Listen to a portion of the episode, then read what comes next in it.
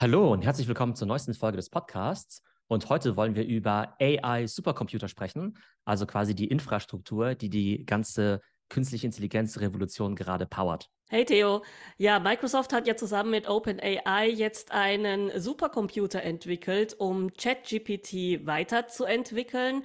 Was hat es denn damit auf sich? Worauf lief ChatGPT denn momentan und welche Infrastruktur wurde genutzt und warum reicht das jetzt nicht mehr? Also Microsoft hat ja schon vor ein paar Jahren in OpenAI investiert und einer der Gründe, weshalb OpenAI überhaupt ein Investment gebraucht hat, war ja der Zugriff auf starke Computerressourcen. Um ChatGPT oder GPT überhaupt zu trainieren und überhaupt zu bauen in den letzten Jahren, haben sie eben schon wahnsinnig viele Ressourcen gebraucht. Das heißt, es lief schon die letzten Jahre und, und nicht erst jetzt. Jetzt, wo natürlich Hunderte von Millionen von Menschen täglich eben auch mit OpenAI, mit ChatGPT in Berührung kommen, braucht man natürlich noch mehr Ressourcen, um das Ganze zu skalieren. Aber schon letztes Jahr war der Bedarf an so einem Supercomputer schon gegeben. Für diesen Supercomputer werden ja jetzt Zehntausende von Hochleistungsprozessoren zusammengeschaltet und verknüpft. Warum braucht es denn jetzt so einen extra Supercomputer und was ist der Unterschied zu der Cloud-Lösung, die bisher genutzt wird? Also es macht am meisten Sinn, sich erstmal einen normalen Computer anzugucken, weil ne, die kennen wir ja und dann kann man am besten die Analogie machen. Wenn man sich einen normalen Computer anschaut, dann haben wir ja zwei Arten von Prozessoren, nämlich äh, CPUs und GPUs also Central Processing Units und Graphics Processing Units. Und die CPU ist ja so der Generalist, die können eben alle möglichen Sachen machen. Und die GPU, die sind dann eben spezialisiert auf Anwendungen im Bereich künstliche Intelligenz. Ne? Das hat ja quasi angefangen mit Grafikkarten damals. Wenn ich mir jetzt zum Beispiel einen MacBook konfiguriere, dann kann ich mir entweder den billigsten Mac kaufen im Augenblick, das wäre so ein Mac Mini oder so ein MacBook Air, aber der hat halt relativ wenig GPU-Power. Und wenn ich jetzt zum Beispiel sage, ich muss was ganz Rechenintensives machen, ich muss auf meinem MacBook jetzt irgendwie künstliche Intelligenz laufen lassen, ich muss dort ein Modell trainieren oder ich will dort ganz gut Videobearbeitung machen oder 3D-Rendering, dann muss ich mir ja den teuersten MacBook kaufen mit der besten ja, Grafikkarte, mit der besten GPU-Ausstattung und das Ding kostet meinetwegen dann irgendwie, weiß nicht, 5000 Dollar, kostet halt der gesamte MacBook. So, jetzt ist es natürlich so, dass um so ein riesiges Modell wie GPT zu trainieren ne, und quasi das ganze Internet zu durchforsten und alle Texte zu verstehen, verarbeiten zu können und auch in Echtzeit dann eben auch Fragen beantworten zu können, brauchen sie dann eben diesen Supercomputer. Und es gibt eben jetzt nicht so den einen Ultra-Monster-Chip, den man einfach so zur Verfügung stellen kann, sondern du kannst eben viele von diesen GPUs eben miteinander kombinieren. Und ich habe ja vorhin gesagt, ähm, wenn ich mir jetzt irgendwie ein MacBook kaufe, dann ist der meinetwegen super leistungsfähig. Aber wie du vorhin schon gesagt hast, in dem Fall sind es halt wirklich Zehntausende, die dann eben so zusammengeschaltet werden. Das heißt, du brauchst erstmal 10.000 von diesen Prozessoren oder Zehntausende sogar. Und dann brauchst du natürlich noch die Software und auch die Hardware, damit die eben miteinander kompatibel sind und damit dann eben die Rechenleistung auch auf die verschiedenen verteilt wird. Denn wenn du jetzt zum Beispiel eine Aufgabe hättest und ein Prozessor damit ausgelastet wäre, dann musst du es ja irgendwie verteilen. Und das heißt, da sind dann eben Zehntausende von diesen GPUs, die quasi nur darauf warten, eben einen Arbeitsauftrag zu bekommen oder mehrere Arbeitsaufträge von Millionen von Usern, die dann eben äh, möglichst gleichmäßig verteilt werden. Und dieser Supercomputer steht der dann quasi tatsächlich irgendwo in einer riesigen Halle mitten auf dem Feld? Werden die auch physisch an einem Ort miteinander verknüpft? Also die großen Cloud-Anbieter, wie jetzt zum Beispiel Microsoft oder Amazon, die haben ja immer diese Data Centers. Also Data Centers kann man sich vorstellen wie eine riesige Halle mit ganz vielen Computern drin. Und da steht dann tatsächlich eben physisch dieser Supercomputer drin. Und es gibt eben diesen einen Supercomputer, der gebaut worden ist, der wirklich sozusagen in einer Konfiguration an einem Ort steht, um das Modell zu trainieren. Aber wenn es jetzt darum geht, das Ding in den operativen Betrieb zu bringen und jetzt natürlich Millionen von Leuten überall auf der ganzen Welt natürlich darauf zugreifen, dann willst du natürlich nicht alles an einem Ort haben, weil wenn das Ding in die Luft fliegt, dann ja, ist halt ist alles ja weg. auch total anfällig oder die Kühlung ausfällt oder keine Ahnung, irgendwas damit ist. Ja, da kann ja alles Mögliche passieren, wenn das alles total zentralistisch an einem Fleck steht. Ja, genau, du willst halt eine gewisse Redundanz haben, aber du willst auch die Latenz verringern. Also Latenz ist ja einfach die äh, Zugriffsgeschwindigkeit. Das heißt, wenn ich jetzt in äh, Deutschland sitze und ChatGPT benutze, aber der Rechner, meinetwegen dieser Superrechner, jetzt nur in Amerika steht, dann ist die Zugriffszeit natürlich so ein bisschen länger und dann muss ich auch länger auf meine Antwort warten. Von daher wird es in der Cloud dann schon möglichst gleichmäßig verteilt. Aber initial brauchtest du eben einen von diesen Supercomputern, der eben wirklich physisch an einem Ort steht, um dieses initiale Modell erstmal zu trainieren. Also das könnte man sich dann vorstellen wie das Gehirn dieses Supercomputers und das steht an einem Fleck quasi, so die große Zelle und dann ist trotzdem der Rest über die Welt verteilt. Genau, so könnte man sich selber vorstellen, genau. Und ähm, wer vielleicht selbst schon mal einen Computer zusammengebaut hat, also früher noch, als man das ja gemacht hat, äh, oder auch jetzt vielleicht so Hobby-PC-Bastler, da hat man ja irgendwie so ein Mainboard und dann kann man sich ja, da gibt es ja so Slots, wo du halt mehrere Grafikkarten irgendwie reinstecken kannst oder mehrere Karten. Ähm, so ungefähr kann man sich vorstellen, dass die dann auch miteinander verbunden werden müssen. Bei diesem Supercomputer haben sie mehr oder weniger so riesige Schränke, wo dann halt verschiedene quasi Platinen drin sind, also quasi Boards und da sind dann entsprechende Grafikkarten drin und die müssen untereinander wieder alle eben vernetzt werden. Das heißt, ähm, beim Zusammenbauen dieses Computers kommt es eben nicht nur darauf an, sich jetzt die Einzelteile zusammenzukaufen, sondern du musst natürlich auch wissen, wie die eben dann zusammengehören und wie die auch miteinander kommunizieren und das Ganze eben auch optimieren. Ja, das sind ja jetzt alles die Kernelemente von diesem Supercomputer, das, was du gerade alles genannt hast. Jetzt gibt es aber tatsächlich bei den GPUs, also bei diesen Grafikchips, äh, ja, tatsächlich nur ganz, ganz wenige, wenn nicht sogar nur zwei große Hersteller, nämlich Nvidia und AMD. Gibt es noch irgendwelche anderen Unternehmen, die uns mit Chips beliefern könnten? Also es gibt ein paar große Chip-Hersteller auf der Welt. Also Nvidia und AMD hast du ja genannt. Dann gibt es eben auch noch Intel und Samsung. Das Interessante ist halt, dass es ja verschiedene Arten von Chips gibt. Also Intel ist ja ganz stark bei diesen CPUs. Ne? Das kennen wir ja auch, so Intel Inside noch von früher. Oder wenn wir halt so, so einen Windows-Laptop kaufen, ist wahrscheinlich. Die, die sich Intel. noch erinnern, genau, an den bing, Slogan. Bing, bing, bing, genau. Da gab es ja damals diesen Jingle. Und ähm, in den meisten Windows-Laptops ist dann eben auch so ein Intel-CPU eben drin. GPUs gibt es tatsächlich nur von Nvidia und von AMD. Da gibt es wieder zwei Arten von GPUs, nämlich einmal für, ich sag mal, Privatpersonen, also das, was vielleicht in deinem Laptop und in deinem PC eben drin ist. Und dann gibt es eben wirklich so GPUs für Data Center. Und das sind halt diese riesigen professionellen GPUs. Das ist eben auch das, was jetzt bei OpenAI jetzt eben zum Einsatz kommt. Diese GPUs für Privatanwender sind halt eher so diese Grafikkarten. Ne? Also wenn sich jetzt irgendwie so ein Gamer jetzt so eine... Die auch in den Gaming-Computer drin genau, sind. Genau, Nvidia RTX irgendwas kauft, ja, für 2000 Dollar oder so, dann ist es halt so eine Consumer-Grafikkarte. Und das, was wir jetzt hier haben, sind eben solche Data Center GPUs. Und gerade im Data Center Bereich hat Nvidia einen Marktanteil von über 90 Prozent, ich glaube sogar 95 Prozent. Ja, krass, also totaler Monopolist hier auf dem Segment. Im Prinzip schon. Das bedeutet aber auch, dass ähm, wenn es morgen Nvidia nicht mehr gibt, dann gibt es halt irgendwie auch kein AI mehr, so ungefähr. Ah, okay, aber ja, also ich erinnere mich daran, dass, also es kommt mir vor, es wäre schon ewig her, aber es ist ja gerade mal zwei, drei Jahre her. Da gab es ja auch eine Grafikkartenlücke wegen Krypto, weil man die Nvidia-Chips eben auch brauchte, um auf der Blockchain zu arbeiten und Kryptomining zu betreiben. Wie hängt das denn jetzt zusammen? Also sind das dieselben Hardware-Elemente, die, die man hier braucht? Also im Krypto-Kontext waren es halt tatsächlich eher diese Consumer-GPUs, also diese Consumer-Grafikkarten. Deshalb waren eben auch die Gamer so sauer, weil die Gamer halt keine Grafikkarten mehr zum Zocken hatten. Ja, und die voll teuer waren, genau, weil die ganzen Kryptominer, die genau. dann genau. aufgekauft haben. Genau, weil die halt damals äh, damit sehr viel Geld verdienen konnten mit Kryptomining. Ist ja auch nicht mehr so einfach. Ähm, genau, aber die haben im Prinzip ja diese ganzen, ich sag mal, 2.000, 3.000 Dollar Grafikkarten vom Markt eben weggekauft.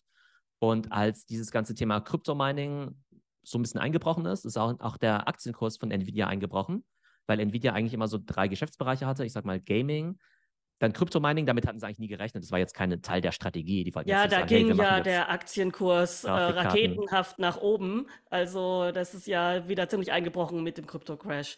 Genau, ist mit dem Krypto-Crash eingebrochen, aber Nvidia hat eigentlich schon die letzten Jahre immer so ein ähm, ja, Shift auch schon in Richtung Machine Learning und AI gemacht. Ich glaube, zu Nvidia selbst, also können wir auf jeden Fall mal einen Deep Dive machen. Super spannende Company. Aber jetzt gibt es eben auf einmal diese riesen Nachfrage und zwar eben nicht nach diesen Gaming-Grafikkarten, weil auch der Gaming-Markt, der Ne, der flacht auch gerade so ein bisschen ab, der ist gerade mhm. so ein mhm. bisschen langsamer. Aber eben dieser Markt für diese Data Center GPUs, also er geht halt gerade mega ab und ähm, da kann, da kommt Nvidia gar nicht hinterher mit der Produktion.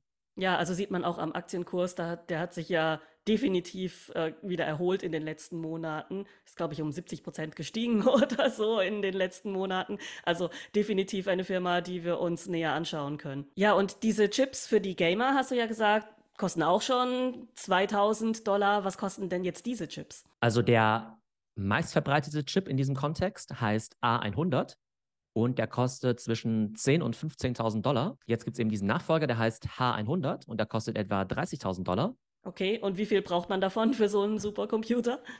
Ja, das Krasse ist, also wir haben ja vorhin schon gesagt, du brauchst halt Zehntausende, ja. Vielleicht können wir mal so ein bisschen rechnen. Aber das Krasse ist, dass die Kosten gar nicht mal unbedingt linear einsteigen. Oder du solltest ja meinen, okay, wenn du ganz viele davon hast, dann wird es irgendwie billiger. Also klar, mhm. kriegen die wahrscheinlich einen Mengenrabatt, wenn sie da jetzt irgendwie 10.000 Chips kaufen. Aber das Interessante ist, dass du diese A100-Chips hast und nehmen wir mal an, die kosten jetzt 10.000 oder 15.000 pro Stück. 8 mal 10.000 oder 8 mal 15.000 wären ja irgendwie 80 bis 120.000. Aber offenbar, wenn du die in so einem Verbund nutzen möchtest, musst du wohl acht von den Dingern in so einem System zusammenführen. Das System kostet dann aber nicht irgendwie 8 mal 10.000 Dollar, sondern es kostet offenbar gleich 200.000 Dollar. Ja. Was, warum? Also, weil das irgendwie dann was Größeres ist, wenn man das zu so einem Unit zusammenschließt, weil man da noch irgendwelche anderen Elemente braucht oder wie kommt das? Ja, vielleicht, genau, vielleicht einfach, damit die halt sinnvoll miteinander kommunizieren. Mhm. Also ich kann es mir jetzt auch nur bildlich vorstellen, dass wenn du normale PCs im, ich sag mal, Privatgebrauch hast, dann brauchst du auch irgendwelche Stecker, ne, um also quasi Kabel oder sowas, ne, um halt mm, Sachen ja. zusammenzustecken. Und vielleicht gibt es irgendwelche Megakabel, die du da irgendwie brauchst. Oder, oder es gibt halt noch mal keine so Ahnung, Pla irgendwas, was drumherum gebaut werden muss. Ja, oder so ein Board oder so oder eine so, Platine. Ja. Mm, ein Board ja. oder eine Platine. Ähm, aber nehmen wir mal an, du hättest jetzt eben solche Konfigurationen von acht GPUs und die kosten halt jeweils 200.000 Dollar. Jetzt haben sie ja gesagt, sie bräuchten also Zehntausende von solchen GPUs, ne? Aber nehmen wir an, du hättest jetzt irgendwie nur 4.000 von solchen GPUs, dann hättest du ja irgendwie schon 500 Mal diese 200.000 Dollar und dann wärst du eben schon bei 100 Millionen Dollar, wenn ich jetzt richtig rechne. Und wenn du jetzt sagst, okay, du hast jetzt aber nicht irgendwie 4.000 GPUs, sondern meinetwegen, keine Ahnung, irgendwie 20.000 GPUs, dann wären wir halt schon bei 500 Millionen Dollar bei der Rechnung, was halt einfach krass ist, ne? weil dann steht halt irgendwie ein Objekt darum was halt 500 Millionen Dollar kostet. Krass, ja. Also vor allen Dingen, du musst dir ja überlegen, das sind ja die Kosten jetzt rein nur für die Chips. Also da haben wir ja noch nicht das Gebäude drumherum, die Kabel, die Platinen, äh, die Kühlelemente und was weiß ich was. Also ich könnte mir vorstellen, dass eben so ein Supercomputer ganz schön viel Wärme auch produziert. Also man kennt das ja auch von seinen kleinen Computern schon damals. Ja, diese Tower, die da rumstanden, die brauchten ja auch eine Kühlung. Also so eine kleine, ja, so ein Mini-Ventilator. Und äh, das ist ja dann auch nochmal Geld, was anfällt, diese ganze ja, Leistung abzukühlen, die da entsteht. Ich hoffe mal, dass die Wärme irgendwie vielleicht anders energiegewinnend eingesetzt wird. Das wäre ja auch eine Möglichkeit, aber das wäre vielleicht auch mal spannend, äh, ja, sich damit zu beschäftigen, was eigentlich tatsächlich äh, physisch dabei anfällt an so einem Supercomputer. Also tatsächlich kostet der Bau und der Betrieb von so einem Datacenter halt Milliarden von Dollar, ja, mhm. also wahnsinnig teuer. Deshalb können sich halt auch nur die ganz großen Player leisten. Genau, dann wird halt super viel Wärme produziert. Das verbraucht natürlich Strom. Das Ganze muss auch noch gekühlt werden. Es wurde im Kontext mit Bitcoin und Krypto ja zu Recht immer bemängelt, dass es halt nicht so besonders ökologisch ist.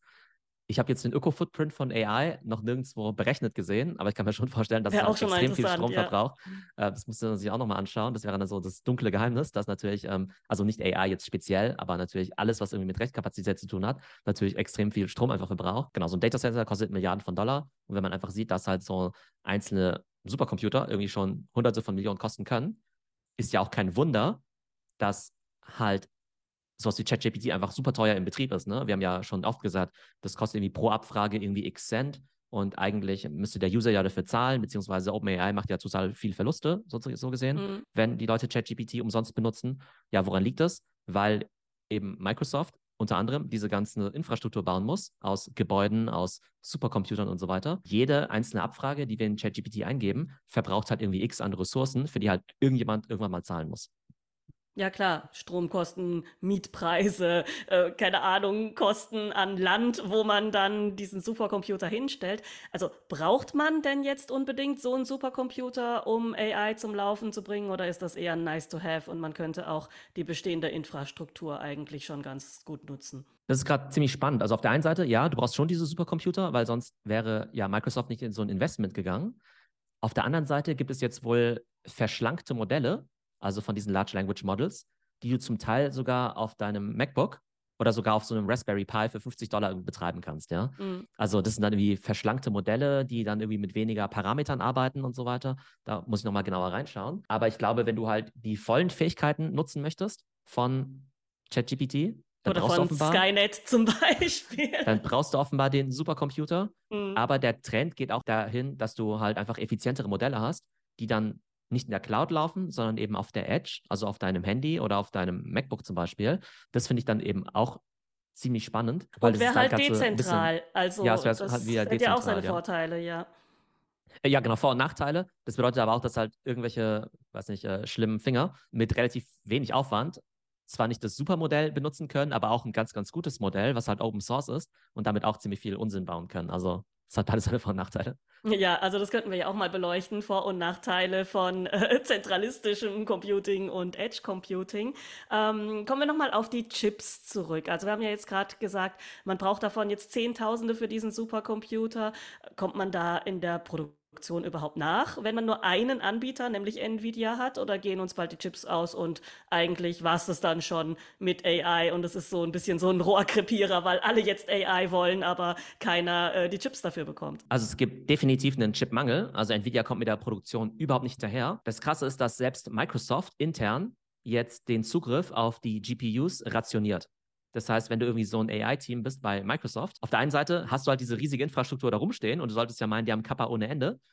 Aber dem ist überhaupt nicht so. Du musst dir dann echt von so einem mega hohen Tier, von so einem Corporate Vice President quasi freischalten lassen, dass du überhaupt irgendwas mit AI machen darfst, weil einfach die ganze Kapazität eine Ressourcenfrage ist, ja. jetzt eben für OpenAI, für GPT drauf geht, auch ähm, wenn jetzt äh, GPT in Office eingebunden werden soll. Und dann möchte Microsoft ja GPT Technologie ja auch seinen Kunden über die Cloud zur Verfügung stellen, dass wenn ich jetzt zum Beispiel BMW bin und jetzt AI nutzen möchte, dann möchte Microsoft mir das ja gerne verkaufen. Das heißt, die brauchen Kapazität für sich selber, die brauchen Kapazität für OpenAI, die brauchen Kapazität für ihre Kunden wie BMW und da kommen sie halt so überhaupt nicht hinterher. Jetzt haben wir gesagt, okay, Microsoft als Trillion-Dollar-Company kauft so viele GPUs, aber selbst so ein Startup wie Stability AI, ne, das sind ja die, die hinter Stable Diffusion stecken, selbst die besitzen mittlerweile über 5000 von diesen A100 GPUs. Das heißt, wenn jetzt solche Startups jetzt Venture Capital raisen, dann müssen die halt erstmal zu Nvidia gehen und sagen, hey, könnt ihr uns irgendwie 1000 von diesen Grafikprozessoren schicken, damit wir unser Modell trainieren können. Könnt ihr uns in die Warteliste eintragen für die nächsten GPUs, die ihr produziert, weil die sind ja wahrscheinlich auch schon unter Vertrag mit Microsoft und Co. Ja, genau, da gibt es halt eine riesen Warteliste und das Krasse ist halt, dass es halt jetzt schon, also also es gibt, wird eine unglaubliche Nachfrage geben nach GPUs. Die kann jetzt schon nicht gestillt werden. Und wir sind ja noch ganz am Anfang der AI-Revolution. Jetzt musst du ja nur mal vorstellen, dass Microsoft ähm, jetzt von Stand heute nochmal das fünf- oder zehnfache an Kapazität braucht, dass Google und Amazon und Apple auch mal aufwachen und auch in den Bereich einsteigen. Mhm. Und dann hast du meinetwegen 1000 Startups, meinetwegen, die auf der Größenordnung sind von so einem Stability AI und dann auch noch 5000 GPUs brauchen. Das wären ja nochmal 5 Millionen GPUs allein nur für diese Startups. Also total krass. Und auf der einen Seite finde ich es natürlich mega spannend, wie die ganze Wertschöpfungskette da funktioniert. Ich glaube, sieht natürlich auch ganz gut aus für Nvidia. Auf der anderen Seite könnte es halt sein, dass dieser ganze AI-Boom, den wir jetzt erwarten, total zum Erliegen kommt, weil es einfach nicht genug Hardware gibt, die es, äh, ja, die das Ganze zum Laufen bringt. Und man sagt ja immer, ne, im Goldrausch sollst du irgendwie die Schaufeln und die Eimer und so weiter kaufen. Aber der Schaufelproduzent, der kommt halt gerade so überhaupt nicht nach. Und da stellt sich natürlich auch die Frage, welche Rohstoffe du eigentlich brauchst für diese Chips. Also ob die überhaupt in ausreichendem Maße vorhanden sind, selbst wenn Nvidia jetzt äh, ja zig neue äh, Fabrikhallen bauen würde. Ja, genau. Also über die Chipproduktion an sich müssen wir auch nochmal einen Deep Dive machen. Das ist halt ein mega spannendes Thema. Du brauchst ja Silizium, du brauchst ja Chemikalien, dann brauchst du nochmal so ultra spezialisierte Maschinen. Ich glaube, du brauchst auch ultra viel Wasser. Also das kannst du halt auch nicht irgendwo einfach in die Wüste bauen, ja. Und Wasserknappheit ist ja auch ein Thema jetzt inzwischen. Ja, genau. Also mega rohstoffintensiv. Du brauchst ganz spezialisierte Maschinen. Also da brauchen wir auf jeden Fall mal einen Deep Dive. Aber man sieht schon, alle End-User wollen jetzt AI offenbar. Es gibt aber nur ein paar Companies, die das Ganze sozusagen am Laufen halten. Unter anderem eben Nvidia als eine von diesen Companies. Dann eben die Cloud-Provider wie zum Beispiel Microsoft. Und das Krasse ist jetzt aber auch, dass Nvidia ist ja jetzt schon die fünftgrößte Tech-Company der Welt. Wenn wir mal nach der Marktkapitalisierung gehen, das heißt, vom Börsenwert sind die größer als Tesla mittlerweile. Wow, meine Lieblingsaktie kommt wieder, jo. Die sind größer als Meta, ja, auch total krass. Also größer sind halt echt nur noch Apple, Amazon, Google und Microsoft. Also total krass. Ne? Also jetzt kann man drüber reden, ist es äh, irgendwie überbewertet oder nicht, ne?